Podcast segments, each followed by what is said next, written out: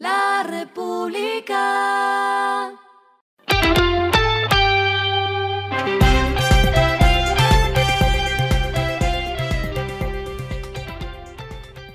Esto es lo que debes saber al comenzar la semana.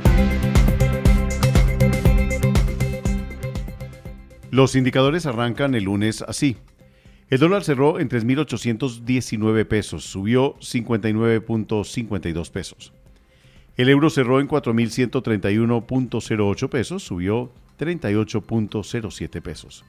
El petróleo se cotizó en 101.17 dólares el barril, la carga de café se vende en 2.070.000 y en la bolsa se cotiza a 2.96 dólares.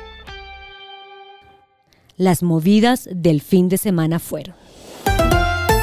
Los trabajadores de una planta de autopartes de Panasonic en el norte de México eligieron un sindicato independiente este fin de semana, marcando otra derrota para una de las organizaciones locales más grandes, mientras el país busca fortalecer derechos laborales en línea con un nuevo acuerdo comercial. La empresa dijo que respetaba y apoyaba plenamente el derecho de libre asociación de sus empleados y que esperaba trabajar con ellos. A pesar de haber registrado un decrecimiento de 7% en la categoría de vinos el último año, Luz María González, presidente de Dislicores, anunció que en 2022 lanzarán una plataforma digital para venta digital directa y despacho a los consumidores. Abro comillas, queremos ser el Amazon de los licores. Cierro comillas, dijo. Ultra Air, una de las aerolíneas de bajo costo en Colombia, dijo que los precios en el país por galón de combustible a diciembre versus hoy han presentado un incremento de aproximadamente 73%. Entre sus movidas para hacerle frente al alza de los precios está ejercer el control permanente del consumo de combustible de cada aeronave, la implementación del proceso de taxeo con un solo motor en algunos aeropuertos, también la adopción de operaciones especiales de vuelo que permitan reducir los tiempos de estos. Lo clave del fin de semana.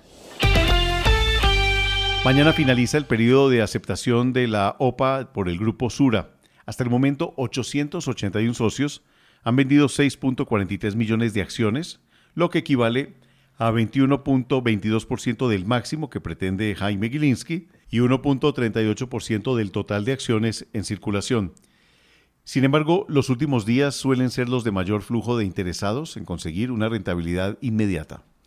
La composición accionaria se encuentra liderada por el grupo Gilinski con 31.6%, seguido por Grupo Argos 27.6%, Grupo Nutresa con 13%, Cementos Argos con 6% y Fundación Grupo Argos con 2.28%. El monto restante, que asciende a 21.8%, se encuentra en manos de copropietarios minoritarios. Lo que está pasando en el mundo.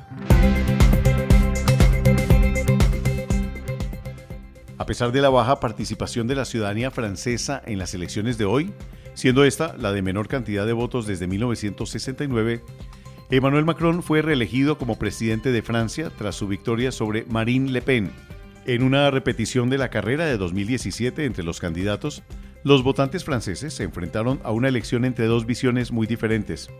Con la campaña moldeada por la guerra en Ucrania, la promesa de Macron de convertir a Francia en la piedra angular de la Unión Europea más fuerte e integrada se impuso al nativismo y al proteccionismo defendidos por Le Pen. Finalizamos con el editorial de hoy, lunes. Título, Los problemas para pagar el predial en Bogotá desnudan el atraso tecnológico. Sumario, el predial es uno de los tributos más eficaces y extendidos en las ciudades, pero en Bogotá hay que mejorar su pago digital.